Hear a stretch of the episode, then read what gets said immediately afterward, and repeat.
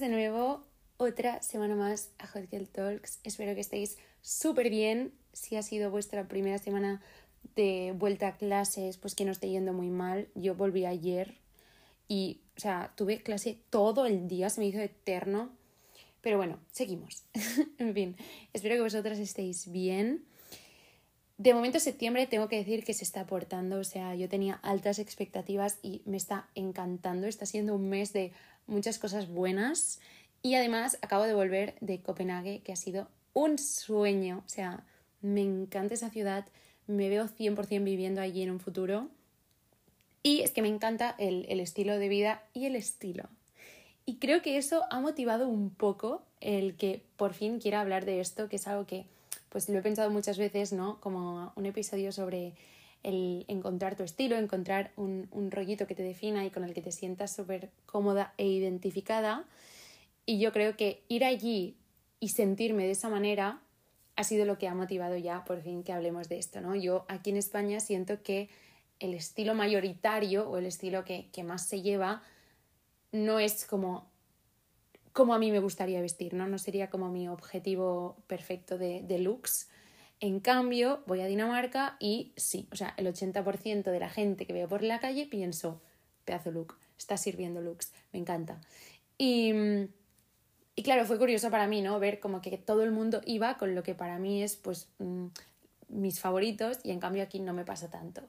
Y pues esto me ha provocado muchos más pensamientos más allá de, del tema de la ropa, ¿no? Entonces, hoy no me voy a centrar solo en el tema ropa, aunque también, porque creo que es la manera como más visual de expresar tu estilo y es algo súper divertido y que me encanta, pero también quería hacer algunas ciertas reflexiones ¿no? sobre el tema de los estilos en general, las estéticas, porque siento que tener tantas referencias y tantos inputs en redes de el estilo de los demás muchas veces puede hacer que sea más difícil encontrar el tuyo, sobre copiar, sobre, no sé, cosas que creo que al final vienen derivadas, ¿no? Y también son interesantes. Así que poco más. Ay, no, que me olvido de una cosa súper guay que os la quería contar. Vale, sí. Estoy estudiando la posibilidad de colgar el podcast como lo hago ahora en Spotify y en Apple Music, pero también en YouTube. Ya lo dije por Twitter y todo el mundo respondió súper bien. Entonces, es cuestión de que yo sepa hacerlo. Yo soy malísima para la tecnología, mi hermana, que es más videógrafa que yo, eh, me está ayudando. Así que ojalá que la semana que viene tengáis el podcast ya tanto en formato audio como en formato vídeo, que ya os aviso que va a ser pues, pues literalmente yo tomando un café con vosotras. Mm, va a ser como súper cozy y safe place, ¿no? Como quiero que sea esto siempre. Pero bueno, me hace muchísima ilusión, tengo muchas ganas, así que nada, os lo quería contar ya.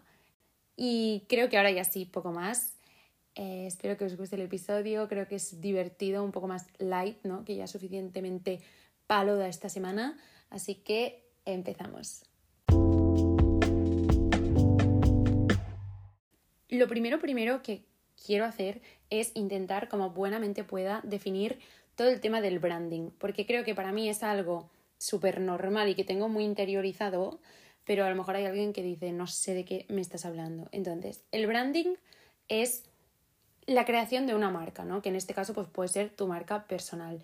Y cómo consigues que ciertos elementos, como pueden ser pues mm, colores, texturas, olores, una manera de vestir, mm, objetos en concreto, sean características de, de esa marca, en este caso esa persona, y que por lo tanto sea reconocible mediante ello, ¿no? O sea, que te pongan cinco objetos en una mesa y alguien pueda decir, esto es Laia.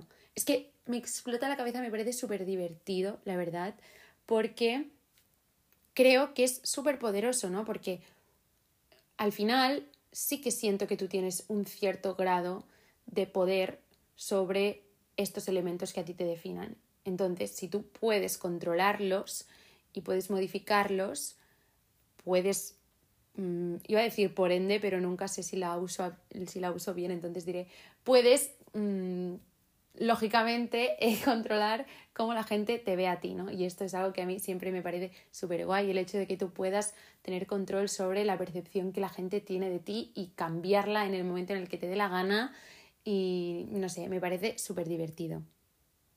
Y sé que alguien a lo mejor me escuchará y dirá, ¿hasta qué punto es sano ser tan autoconsciente de tu presencia? ¿no? O sea, ya tienes mucho tiempo libre, ¿no? Como para ponerte a pensar en esto. Pues me da igual si no es sano, porque es que a mí me parece muy divertido y es que no puedo evitarlo. O sea, vosotras no tenéis como a las 3 de la mañana de repente un chute de energía de querer cambiar tu vida entera y, y cambiar mil cosas. Eso para mí son mini rebrandings personales que tú te haces. Y todas lo hacemos y no estamos hablando de ello. Por eso creo que era guay hablar de este episodio. Em, porque es que es esto, hay muchas rayadas que entran a la hora de elegir qué te define. O sea, ¿cómo voy yo a elegir unos elementos que van a ser característicos míos y que no me aburran en dos meses si yo me canso de todas las decisiones que tomo súper rápido? Hay mucho aquí que hablar. Así que nada. Como he dicho, antes de entrar en el tema estilo a la hora de vestir, quiero hablar de cómo siento que las redes han difuminado un poco la línea entre copiar e inspirarse. Yo siento que estamos explotando a la pobre palabra inspiración hasta unos extremos. Y yo la primera, ¿eh? yo no me libro, pero todo es inspiración, ¿no? Todo es buscar inspiración, encontrar inspiración. Y es lo que tiene recibir un canal constante de inputs como son las redes, ¿no? Pero ¿qué pasa? Que al final, em, si solo buscamos inspiración, tampoco estamos poniendo nada en práctica, que esto es algo que hablaré después, pero lo peor de todo es que creo que nos estamos acostumbrando a, no sé, quizás por los trends de TikTok ahora que lo pienso, no lo sé, pero creo que cada vez es más normal copiar completamente, reproducir exactamente algo sin meterle tu toque personal, sin darle ningún tipo de vuelta, sin ningún valor añadido y poner inspirado en tal. Y ah, es que, no sé, yo creo que no te estás haciendo un favor. Y yo no pretendo decir que todas mis ideas son súper originales y que yo nunca me inspiro en nadie porque es que me parece prácticamente imposible en el mundo en el que vivimos, ¿no? Incluso si tengo una idea a las 2 de la mañana tumbada en mi cama y pienso, ostras, creo que esto no se lo he visto a nadie, puede ser muy guay, es que seguro que hay algo que yo he visto durante mi día, durante la semana, que se ha quedado ahí grabadito en la cabeza, incluso de manera inconsciente para mí, y está ayudando a la construcción de esta idea, ¿eh? o sea, que no se me malinterprete mm, todo con moderación. Pero sí que siento que ya que este episodio va de encontrar tu criterio, hacerlo válido, tener como la capacidad de, crear y sentir que eso va a estar bien y que eso te define y que guay, pues vengo a defender que hay que copiar con un poco de gracia, ¿no? Yo tenía una profe que decía que ya está todo inventado y que ahora era cuestión de a ver quién copiaba mejor. Y yo se lo compro, pero es que siento que las redes facilitan mucho tener un mar de gente exactamente igual, ¿no? Porque claro, si todo el mundo se inspira en todo el mundo, pues al final todos vamos iguales. Entonces, ¿cuál creo que es la fórmula?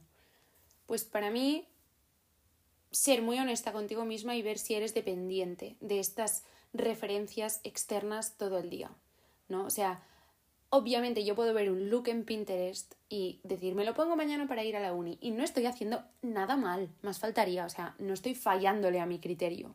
Pero yo también sé que si mañana Pinterest, por lo que sea, desaparece, yo no voy a tener una crisis cada día existencial porque no sé de dónde sacar ideas para vestirme, ¿no?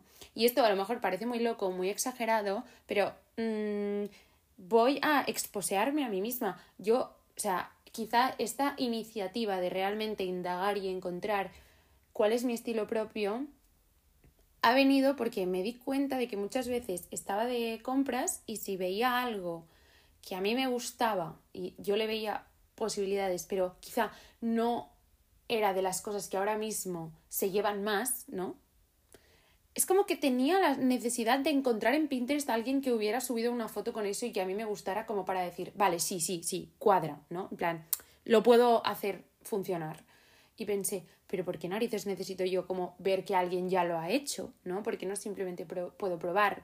Necesito realmente que haya como un precedente para sentir que eso es válido.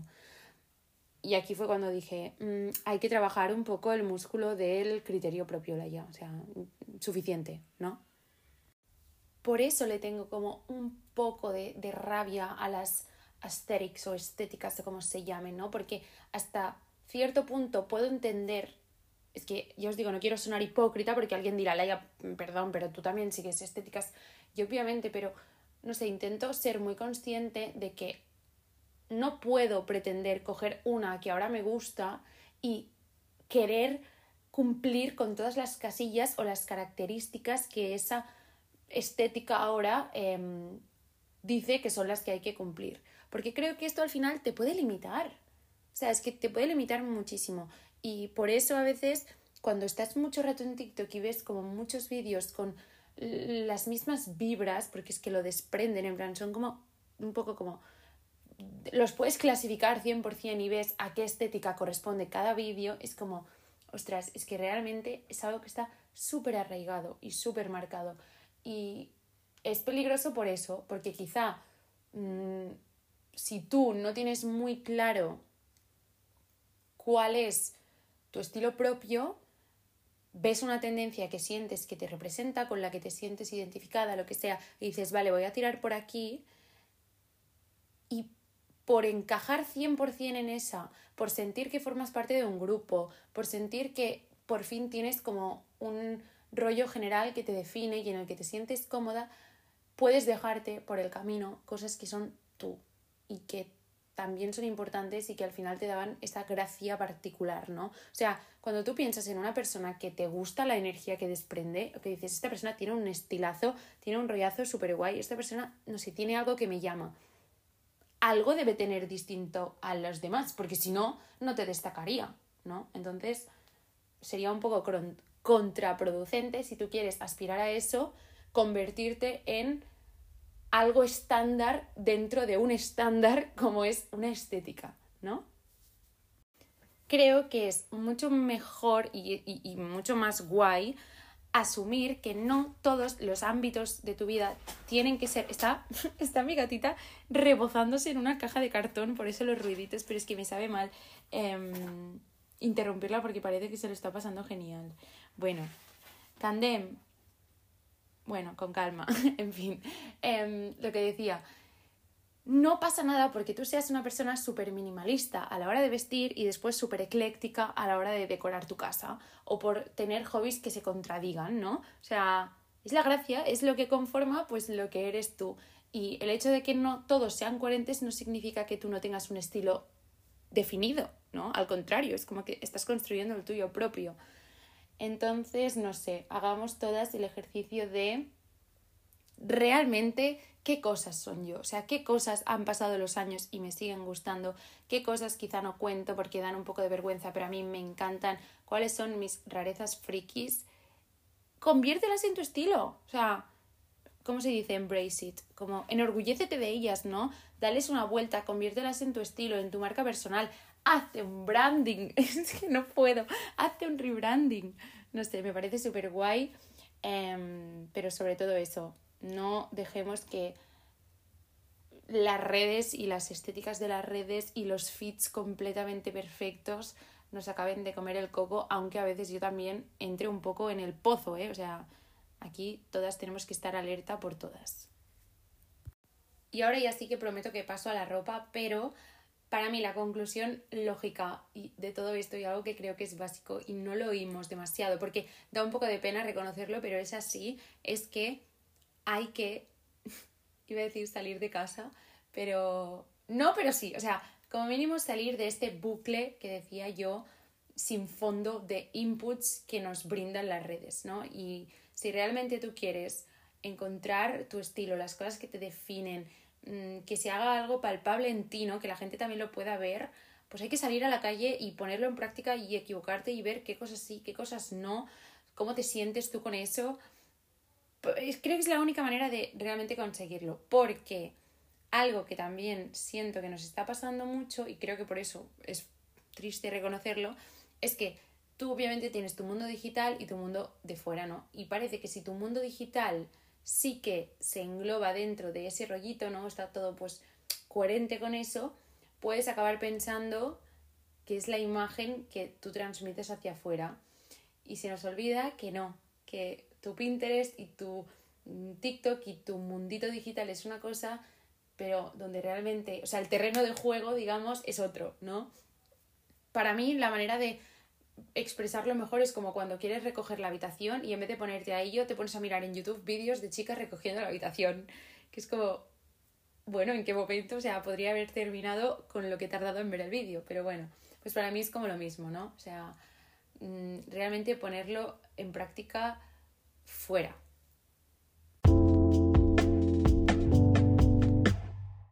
Ahora ya sí empiezo con encontrar tu estilo a la hora de vestir. Quiero dejar claro desde el minuto cero que yo no soy ni estilista ni experta ni quiero dar lecciones de nada. O sea, estamos en esto juntas. Yo también estoy en este proceso de intentar aprender que sí, que no. Simplemente pues es algo que en los últimos meses mm, me han entrado más ganas. En mi casa siempre ha habido conversaciones acerca de la moda, los diseños, las telas, porque mi madre estudió diseño de moda. Entonces no es algo que se me haga extraño, pero hasta ahora quizá no había tenido yo tanto interés. Entonces, dejando esto claro, voy a decir lo que yo últimamente estoy intentando hacer más. En primer lugar, y ahora va a parecer que contradigo lo que he dicho en todo el puñetero episodio sobre no estar buscando inspo todo el rato, pero claro, contad que esta inspo se puede buscar en la calle. Sí, en realidad cuadra, cuadra con mi discurso, porque yo lo que os iba a decir es que hay que intentar buscar fuera de lo que parece que todo el mundo está buscando. Y me voy a explicar. Obviamente hay ciertos perfiles que parece que todas seguimos en redes. Y ole por ellas, o sea, si todas seguimos a las mismas chicas será por algo, ¿no? Será porque lo están haciendo bien. Ole por ellas. Pero es cierto que entonces todo el mundo está recibiendo más o menos la misma inspiración. Y también cuesta a veces descubrir cosas nuevas si te centras solo en eso. Entonces, busca como nuevas vías de, conocer cosas. Pues yo qué sé, puedes, es que revistas por la calle mismo, mm, busca gente que quizá no sea tan archiconocida, pero que tiene algo que te despierta, ¿no? Entonces, lo primero eso, como construirte tu pequeño nuevo referente o pequeños nuevos referentes más que nada para abrir un poco las miras, ¿no? Y, eso, no estar recibiendo como los mismos inputs que recibe todo el mundo.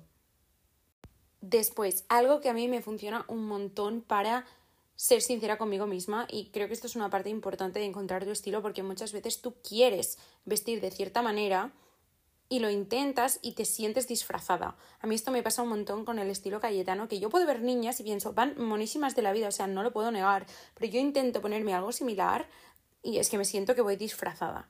Entonces, para empezar a saber por dónde tirar, yo lo que hago es, de toda mi ropa, intento realmente fijarme en qué cosas siempre repito, ¿no? O sea, hacia qué cosas tiendo a, a, ir, qué cosas son como mi comfort cuando, ¿no? O sea, como mis básicos, que cada persona puede tener unos diferentes, ¿no? A lo mejor tú eres alguien quien pues tira un montón de vestidos porque se siente súper cómoda y tira un montón de vestidos. Yo, em, pues como todo el mundo sabe, no tiro demasiado de colores, ¿no? Soy una persona que siempre tiende a los neutros, tiende a cosas súper cómodas. Puedo tener piezas que me gustan un montón, pero no son muy cómodas y acabo no poniéndomelas por eso, ¿no? Porque prefiero ir cómoda. No sé, intentar eso, como hacer un pequeño estudio de mercado dentro de tu propio armario y ver qué cosas son hacia las que tiendes más para empezar a ver mm, cuáles serían como los básicos de tu estilo. Y esto ya también lo dije creo en el vídeo de los outfits de Nueva York, que algo que me gusta hacer para no comprar de manera tonta, porque muchas veces sale una nueva tendencia, ¿no? Lo que decía antes de, seguir una estética, que sale una nueva tendencia, ¿no? Pues ahora los 2000, ¿no? Y hay como un montón de prendas que seguramente yo el año pasado no hubiera nunca pensado en comprarme y el año que viene tampoco pensar en ponerme. Pero ahora son como lo más y parece que tienes que tenerlas todas, ¿no? Entonces yo algo que intento hacer es, ya también para ser un poco responsable con mis gastos, ¿no? No sirve de nada que yo ahora me gaste un dineral en un armario nuevo formado simplemente por piezas de tendencia porque no lo voy a amortizar, ¿no? Y, y, tampoco me sirve el decir, bueno, me lo compro todo en Shane, porque entonces es que qué acumulación absurda de, de, de, bueno, ropa que primero no te va a durar y después la vas a usar una vez. Entonces, creo que estoy teniendo como un déjà vu, seguramente este ya lo he dicho, pero es que creo mucho en esto. Yo pienso de todo lo que se va a llevar, qué cosas realmente siento que encajan con mi estilo, que me apetece ponerme, ¿no? que me apetece incluir. Entonces intento buscar de todas las fotos que estoy viendo más o outfits que estoy viendo más, qué piezas son aquellas que podría utilizar para más de una cosa, que podría amortizar más, que siento que después podría llevar en muchos outfits distintos, ¿no? Entonces decido invertir en esas cosas y no en, pues yo que sé, ahora mismo, cuando se pusieron de moda estos jerseys que tenían como formas de corazón uno encima del otro en tonos verdes, ¿no? Así como super funky 2000, yo eso no me lo pondré más, ¿no? Entonces, hay que ser honesta. ¿Te gusta porque ahora se lleva o es algo que tú te pondrías el año que viene aún? Y la última, que creo que es de las más importantes, quizá más raras, pero a la vez más difíciles, es conocer tu cuerpo lo suficiente como para saber qué cosas te funcionan mejor. Y de verdad que ojalá tener el dinero como para pagar a alguien y que me hiciera una masterclass durante un fin de sobre qué escotes me quedan mejor, qué tiros de pantalón me quedan mejor, qué colores. ¿Habéis visto el filtro este ahora de la colorimetría que te dice qué colores como que resaltan más tu cara y cosas así? No sé, me parece súper guay y ojalá, o sea, sería muy práctico saber mucho de esto, ¿no? Pero a mí yo creo que es lo que me cuesta más porque muchas veces, pues no sé, yo veo ciertas prendas que yo sé que no van a, o sea, ciertos escotes o cosas así que digo, es que esto a mí no me va a gustar como me queda porque lo sé, pero me gusta tanto la pieza que acabo pecando de comprarla y después no utilizarla tanto. Entonces, creo que esto también juega un factor importante y a mí me ha pasado muchas veces lo contrario, ¿no? Que mi madre, que ella sí que domina más del tema, me diga, esto te quedaría muy bien aunque es algo que tú nunca te pondrías. Y yo estar tiempo diciéndole que nunca en la vida y en algún momento ponérmelo y decir, ostras, pues tenías razón, o sea, es algo que yo nunca hubiera cogido, pero me siento súper cómoda con ello, ¿no? Porque realmente veo que me favorece y al final a todo el mundo le gusta verse favorecido, eso está claro. No, que nadie por favor tome el mensaje, como hablo del cuerpo, como de que a partir de cierto cuerpo te tienes que poner cierta ropa y cierto cuerpo no, o sea, no voy por ahí ni de lejos, pero sí que es cierto que yo, por ejemplo, tengo más pecho, pues sé que un escote súper cerrado, ¿no? Como un cuello súper alto, va a realzar más el volumen del pecho y yo no quiero eso, ¿no? En cambio, un cuello redondo, pues no sé, como que lo va a estilizar mucho más. Cosas así. Vale, y la última, que yo creo que es obvia, pero el otro día colgué un vídeo haciendo un unboxing de cosas del pool que a mí, o sea, yo considero que el pool es una marca como súper normal en España, no creo que tengan nada que el público mayoritario dijera, madre mía, qué cosa tan rara han hecho, ¿no? En plan, se han arriesgado. Pero bueno, enseñé, entre otras cosas, quizá como lo más raro que podía haber era una falda cargo y unos mocasines. Y una chica comentó, ojalá tener la confianza como para ponerme lo que me diera la gana o algo así.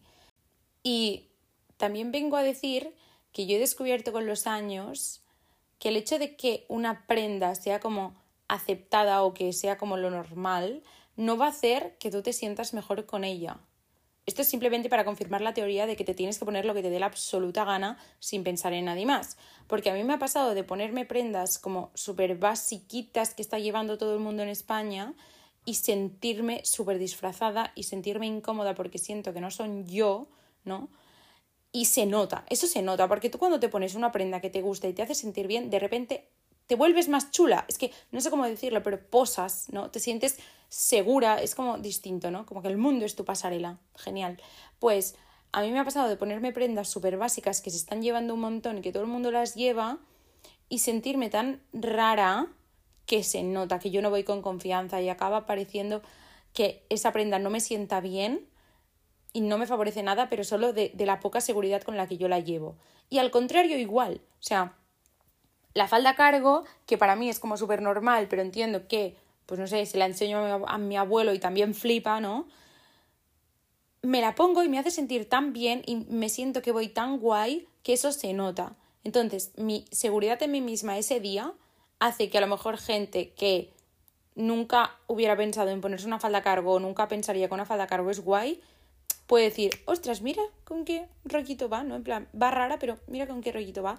Y es simplemente porque lo muestras con seguridad. Entonces, si tú tienes claro que hay ciertas prendas que te gustaría ponértelas, pero que yo qué sé, en tu instituto alguien te diría algo o en tu clase te mirarían raro, póntelas. Porque si realmente es lo que quieres, te van a hacer sentir tan segura que sí que se van a fijar, pero porque vas a irradiar, ¿no? Como esa energía de, mira qué estilo tengo, me estoy poniendo lo que me da la gana mira qué outfit, ¿no? Que me acabo de marcar. Y no me quiero alargar, o sea, quería que fuera como un episodio corto, rápido, así en plan fácil. Y creo que al final me ha alargado un poco. Pero bueno, suficiente larga es esta primera semana como para yo también enrollarme. Así que simplemente decir que tengo un pequeño club de lectura de las Hot Girls. Es solo un librito, pero bueno, os lo enseño porque a mí no me ha gustado. Entonces vengo a advertir por si a alguien le pasa lo mismo. Así que, bienvenidas al club de lectura. Vale, el libro en cuestión es I Kissed Sarah Wheeler, que de hecho quizá os he hablado de él porque fue mi souvenir de Nueva York. O sea, me lo compré en Barnes Nobles, me hacía mucha ilusión porque aún no estaba en España, creo que ahora ya sí, como mínimo en inglés creo que sí. Pero eso, que no sé, me hacía mucha ilu y por eso me ha dado tanta rabia que no me gustara. Pero es que me he sentido un poco estafada. porque Yo lo vi en Goodreads, no estaba clasificado como juvenil, estaba clasificado como una novela normal, simplemente con una tapa muy bonita, porque todo hay que decirlo, la tapa es preciosa. Y por las reviews que tenía, que aparte tenía una puntuación súper alta, yo me esperaba algo tipo Perdida. ¿Sabéis esa peli de Ben Affleck, que también es de un, de un libro, de un libro, que va de una chica que finge su propia desaparición? Bueno, no diré más, pero la peli es una pasada, ¿eh? Yo pensaba que iba por allí, y sí es cierto, o sea, sí que hay una chica que finge su desaparición. Esto no es un spoiler, porque esto es como lo primero que, que te dicen, ¿no? Pero yo pensaba que esa era la trama principal y que era como una novela así como de suspense y para nada. O sea, eso es como una excusa para estar todo el libro hablando de los amoríos y los problemas de un high school típico de Alabama antes de la graduación. O sea, para mí ha sido un libro muy, muy juvenil de 16, mm, 17 años, que a lo mejor si me lo hubiera leído en esa época me hubiera encantado, la verdad, porque está bien escrito, pero claro, se me ha hecho poco, ¿no? O sea, era como, hay cookies, pero ah, me falta algo, ¿no? Me ha parecido muy 13 Reasons Why, o sea, si os gusta por 13 razones, es muy de este rollo. Y sí que es cierto que tiene muy buena representación queer, si es algo que estáis buscando tiene muy buena representación queer y encima como cero forzada. O sea, se nota que creo de hecho que la autora es no binaria. Bueno, no quiero inventármelo, pero juraría que es no binaria. Y se nota, porque, o sea, está la inclusión súper bien hecha. Si es algo que queréis, pues mm, ahí os lo dejo, pero ya os digo que el libro en sí yo lo veo muy para 16, 17 años. Y hasta aquí el club de lectura de las Hot Girls, hoy cortito, pero bueno, lo bueno de este libro es que entonces me han entrado ganas de leerme cosas súper serias, ¿no? Como libros más pochos para sentir algo, ¿no? Entonces, me quiero comprar mi año de descanso y relajación, es como mi próxima lectura, pero ayer vi em, conversaciones, ¿cómo se dice en español? ¿Conversaciones entre amigos o con amigos? Espera, es que lo tengo aquí, lo voy a mirar. Conversaciones entre amigos, lo encontré súper barato, como por 8 euros, y dije, venga, va, Sally Rooney lo empiezo a ver qué tal. Entonces, con suerte la semana que viene hablaremos de conversaciones entre amigos y la siguiente de mi año de descanso y relajación. Pero bueno, en fin, mm, esto es de momento lo que puedo comunicar. Yo aviso por si alguien no lo sabe, yo siempre que empiezo o acabo un libro hago una historia en Instagram puntuándolo, diciendo que me parece, etc. Y ahora ya sí que sí, no me enrollo nada más. Espero que os haya gustado. Em, sí que creo que es mucho más light que algunos de los últimos episodios que hemos hecho, pero bueno, empiezo con muchísimas ganas eh, esta nueva temporada. Nos vemos la semana que viene. Ya sabéis que hablamos por Twitter. En Insta me cuesta un montón ver los mensajes. De hecho, ayer es como que me quería poner a las solicitudes de este mensaje y me, me salía todo en blanco, como que ya no se me cargaban. Pero bueno, en Twitter me tenéis más. Hablamos por TikTok también, lo que queráis. Nos vemos la semana que viene. Hasta entonces, cuidaros mucho, mucho, mucho.